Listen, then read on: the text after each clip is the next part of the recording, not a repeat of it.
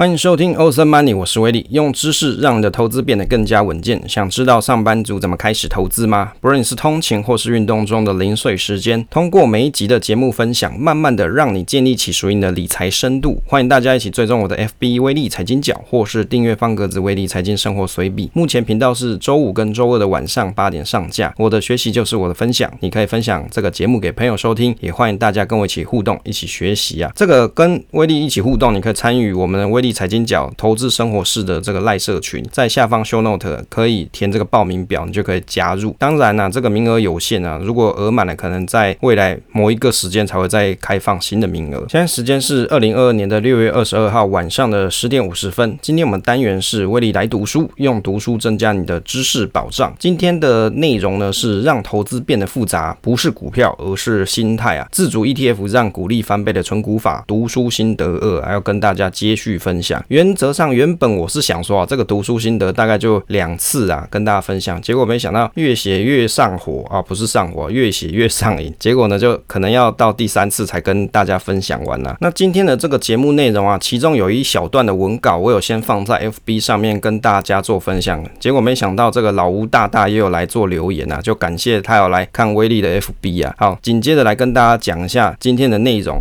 那一样呢，是接续着上次的笔记，因为做了四十点笔记嘛。那接着就会看下面几点。第一个部分是检视自己的投资啊，第一点是检查自己的投资风险啊，第一小点是市场大跌的睡眠品质啊，第二个是不会影响到自己的本业，投资贴着市场太近，容易影响本业，投资又失利，容易发现厕所早上啊客满，然后呢，投资的过程当中啊，本金的持续投入才是获利的关键，投资人追逐的是不断累积的。本金而不是报酬率啊，接着是不影响家庭生活品质，蜜月旅行还要看盘，心不在焉啊。另外呢，作者他有买了反向 ETF，股市涨时反而跌更多。在这一段的心得里面啊，唯一的想法是说，在这部分作者他强调了要怎么去检查自己的投资风险，他可以用睡觉的品质来判断啊。最近六月市场因为这个联准会的升息嘛，市场的估值就下调，美股跟台股都下调了二十 percent 以上，相信有很多朋友你可能是睡不着。觉的哦，有可能还有融资断头的朋友哦，这个就告告诉我们一个道理：市场在多头的时候，大家都很乐观嘛，但是当空头来临的时候，往往就措手不及啊。尤其你用融资或是借贷来投资，通常是希望放大什么获利嘛，但是行情反转的时候，也有可能吃掉你的获利，甚至亏钱。而借钱投资就更需要谨慎，不然很容易就睡不好觉。睡好觉的投资检视理论，其实在很多书上都有提过。那当然，威利的节目上也讲过 N 次，算是一个通则。毕竟投资你放不下心，也无法好好生活。投资贴着这个市场太近，这个代表说你很在意股价，心情就会随着股价上下波动。那作者的投资方式反而可以让心情不随市场起舞。关键是在于说累积的本金啊，跟股票的张数，而不是短期的投资报酬率。其中他有提到说蜜月旅行他还要看盘啊，这一点我是觉得有点扯。正常哦，大家都结一次婚嘛，啊，不然你结两次嘛。结一次的人啊，你就一次蜜月旅行嘛，但是却因为投资让旅行走了位啊，这一点是着实有点可惜啊。一个好的长期投资应该是让自己可以放得下心，不用时时刻刻去盯盘。希望作者赚的钱有分给老婆，不然老婆应该是很想杀人啊。这是威利的想法。第二点，投资上面对过的压力哦，老吴他有遇过，像第一点是过度杠杆操作，第二个是重压某几档个股啊。威利的心得是说，作者遇过的问题啊，是在投资上过度使用杠杆跟做重压个股这两。件事啊，这个对他来说带来了心理压力。认真来说，如果是做全职投资的人，会开杠杆跟追求重压个股啊，这个是应该是很常见的事情。为何？因为当你把投资当做职业的时候啊，追求的不是只有稳定而已哦，还要可以获利足以生活。既然全职投资啊，肯定会做过很多的研究跟拟定策略，才敢重压与开启这个杠杆去做操作，代表对自己的想法跟研究，你有相当程度的自信，才敢如此。操作，而上上班族的做投资啊，刚好是相反。为什么？因为你有稳定的上班薪水嘛，你并不需要靠投资来应付当下的生活费用，自然追求投资稳定收益是第一要务，先求稳，再求好。自然心境跟投资策略的重点就截然不同。因此，并非是重压跟开杠杆不好，而是这个方法随人用。不同的生活跟人生做的投资脚步跟角度也不同啊。所有的投资都要适量，切莫照进，才可以让你的生活不会产生忧虑啊。接着这一部分是怎么样的组合适合自己哦。第三点，想要自己组 ETF 的人啊，想问怎样的组合适合自己，只有试过才知道。主被动都可以混合，不一定要选边站，可以排比例，也可以按照自己的投资时间跟承受的风险决定啊。书上是这样写的。那我的心得是觉得啊，我觉得这一点做的讲得很好。有许多朋友啊，他选择做被动大盘指数投资，觉得这个最适合自己，不用动脑，不用思考选股，反正等退休再说，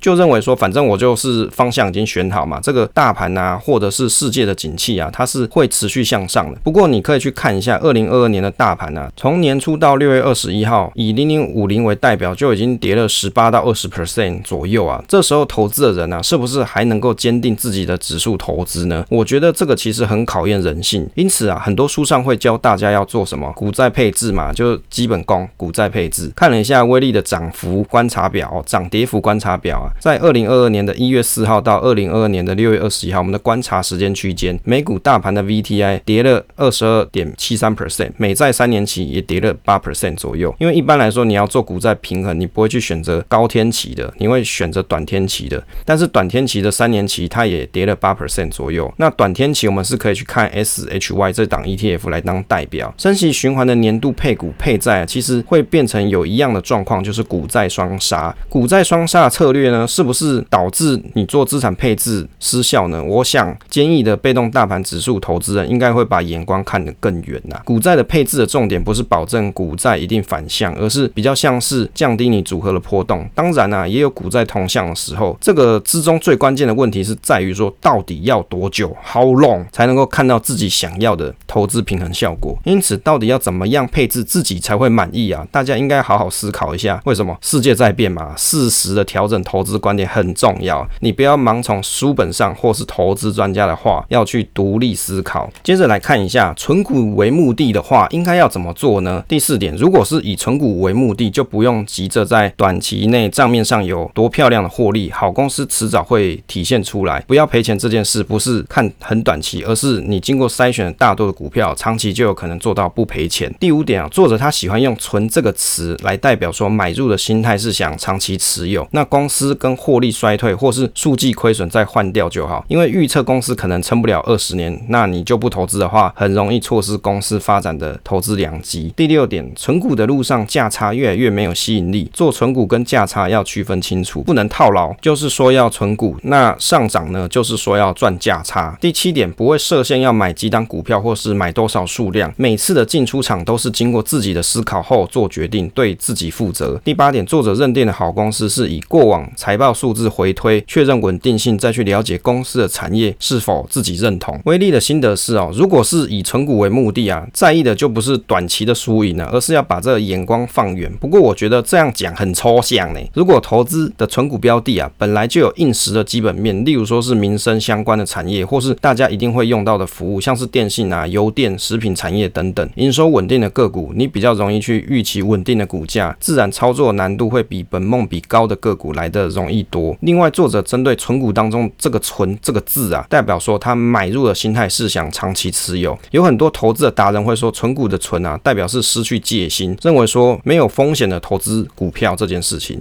看来大家 的观点都不太一样，但是我觉得啦，也不用玩这个文字游戏啊。重点是在于说，你要找到一个好公司，你值得信任的公司，也把这个投资策略想清楚，你到底是要长期投资还是短期做价差。比较特别的是，作者不会设限要买几档股票，认为只要财报收的，诶，觉得还可以啊，获利稳定啊，跟产业他认同，他就会买入。但是威力的想法可能是不会买太多股票，真的买一百多档啊，每一档财报都要看完的话，我想也不用上班了哦，因为上班族嘛，你真的要每档都看看完，你只能看关键的地方啦，你还是可以看啊，只是你没有办法很仔细的看，你就是看一些关键点位而已。接着来看这一部分，买这么多档会不会很累哦？我相信啊，有很多朋友你在看这本书的名字的时候，相信一定会有相同的疑问哦。第九点，买这么多档不会很累吗？作者他使用了软体去筛选股票，搭配比如说像是 Excel 啊，管理投资绩效。第十点，以长期持有为主，不受股价短期波动影响，只买跟非必要不卖，确定是好公司。就不用频繁关注股价波动。第十一点，颠覆不要持有太多股票迷失啊，几档不是问题，重点是要自己挑选，前期从宽，后期从严。那公司的表现大于过去就可以列入观察，买入后持有观察。如果毛利率下降或是大环境改变，公司的产品表现有改变的时候，那就要做停损，通过财报的数字来判断停损的决定。第十二点是复杂的心态，不是持股的数量，使投资人觉得复杂，是在于说操作的方式跟持有的心态。当持有的心态是做长期投资，买后等着领股息啊，如此买十档跟一百档这个差异就不会太大，都是每一季去了解个股的获利状况。第十三点，觉得持股数量多就很复杂的人，往往是因为太关心股价变化，涨几天就想要停利加码，跌三天就想要停损或是摊提，这样子的心态，即使你扛错五档股票啊，也是很吃力啦。总结一下这一部分威力的心得啊，参考作者书上的股票档数也有一百多档，它是通过 Excel 做筛选跟做投资绩效追踪，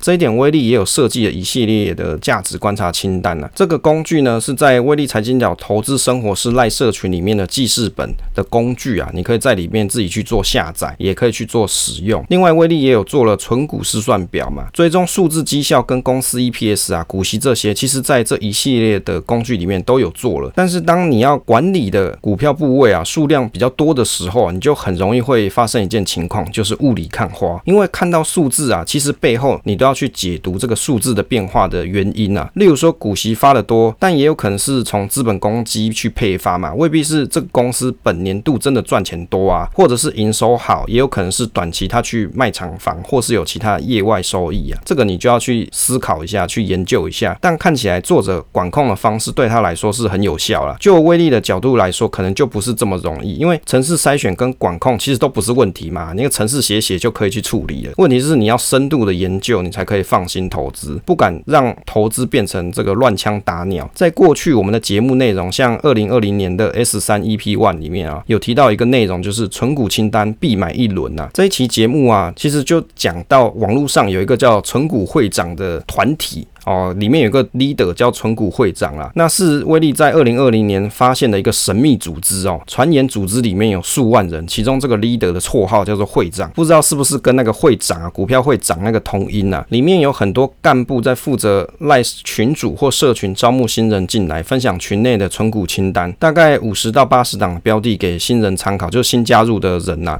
大致上就是一个好康道相报，分享好东西概念的团体啊。买一轮零股大概是要。四万到五万元，号称是投石问路。在这之中，每个人都要买八十档标的啊。只是因为会长他去看了线形图，觉得符合可以买的条件，就叫大家去买啊。让威力觉得真的会长有认真看吗？还是只是找标的凑给大家买啊？作者有提到有一句话不错，使投资变得复杂，不是在于说买几档股票，而是操作的方式跟持有心态。当持有心态是长期投资，买后等着领股息。那如果存股长期投资，目标是领股息。那的确，持有的心态啊，不能只是看价差，还要看稳定的配发率。也许因为每年强迫实现获利的方式比较容易让投资人长期持有，才能够抱得长看得远呐。买入后如果有观察到毛利率下降或是大环境改变，公司产品呢表现变差，就要去做停损。通过这个数字财报数字来判断停损的决定。这一句话，威力认为啊，投资人还是要可以去辨别整个产业的景气方向。例如说，像是二零二二年因为疫情的减缓，大家主逐渐要回到疫情前的生活，那因为疫情而产生的需求，例如说像是笔电嘛，因为你要 work from home 嘛，你可能还需要远端连线的软体在家工作，或者是防疫相关的产业啊，例如说像是口罩、快筛试剂、新药这些服务的需求，可能就会慢慢下降，因为升息可能会降通膨，以及这个供应链还有筛港的问题改善之后，原物料的价格也可能因为需求减少跟着转折，而因为 QE 而来的资金带动了整体股市的高估值，伴随着 QT 的到来啊，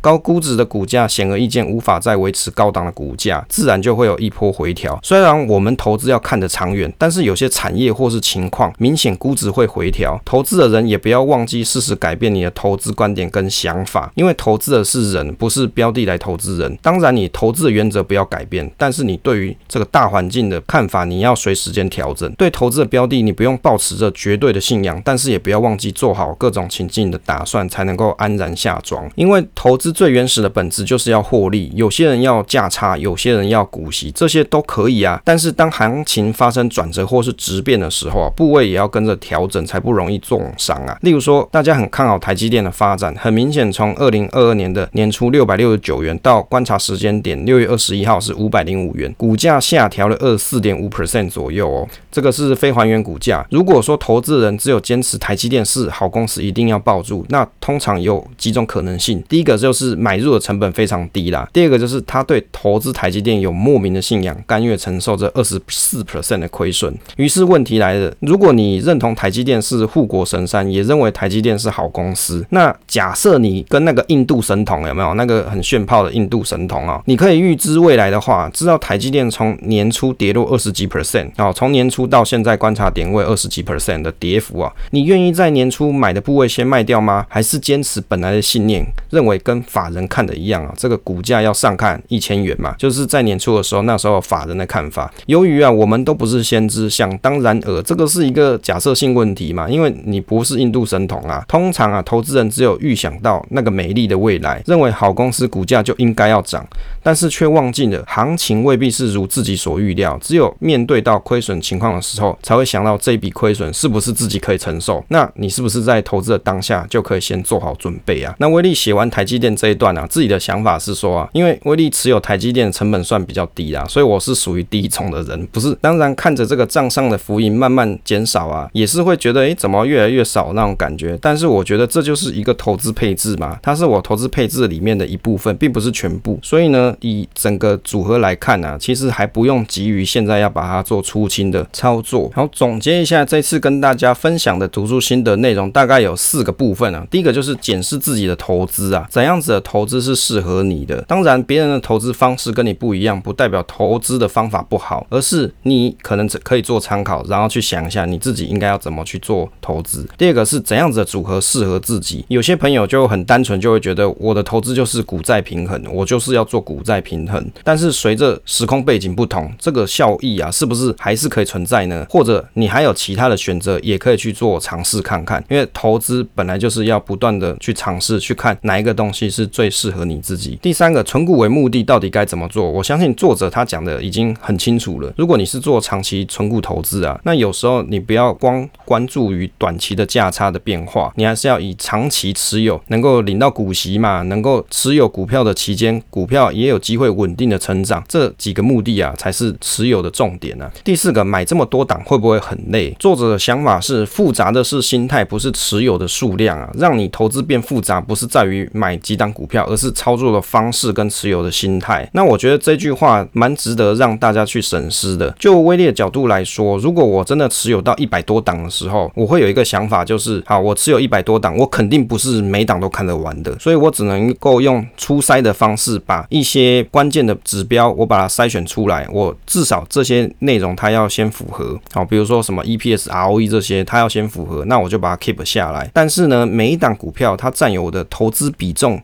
是很低的，例如说只有三 percent，或者是只有五 percent，或是两 percent，甚至一 percent。那即便呢，我没有认真去看它，它真的变差了，我忘了卖了。但是整体来说，我并不会因为这一档股票而让我整个组合变差。那我相信呢，这可能是比较容易去管理这么多股票数量的方法啦。就是你不可能每一档都很 detail 去研究它的股价财报啦，这真的是有困难。但是你可以做的一件事，就是让每一档标的它持有的比例，就是在你的投资的组合里面的比重啊。是比较低的，相较比较低的。即便你看错了，即便你没有认真看了，即便你看走眼了，没有关系，它只有占你的一部分，但是它也是有机会涨得很好的嘛。那你就有机会可以做获利啊！我相信应该是用初筛的方式来去 control 整个列表啦，不然你真的是要每个都研究，那就不用上班了，你就下班回家开始开电脑，然后一档档标的啊，这个财报就把它打开来，在那边细细品尝、细细品味。你只要看十档，你大概就晕倒，这一个礼拜就去就很辛苦了，我觉得啊，不太可能是这样子管的。好，以上呢就是这一次跟大家分享的内容。结尾的部分啊，请大家可以分享节目给朋友收听，也可以点选下方威力财经角的支持方式，可以关注威力财经角 FB。感谢大家，谢谢大家收听这一期节目，希望对大家有所帮助。请订阅支持这个频道与留言分享，总是单纯的快乐。期待下一次再见。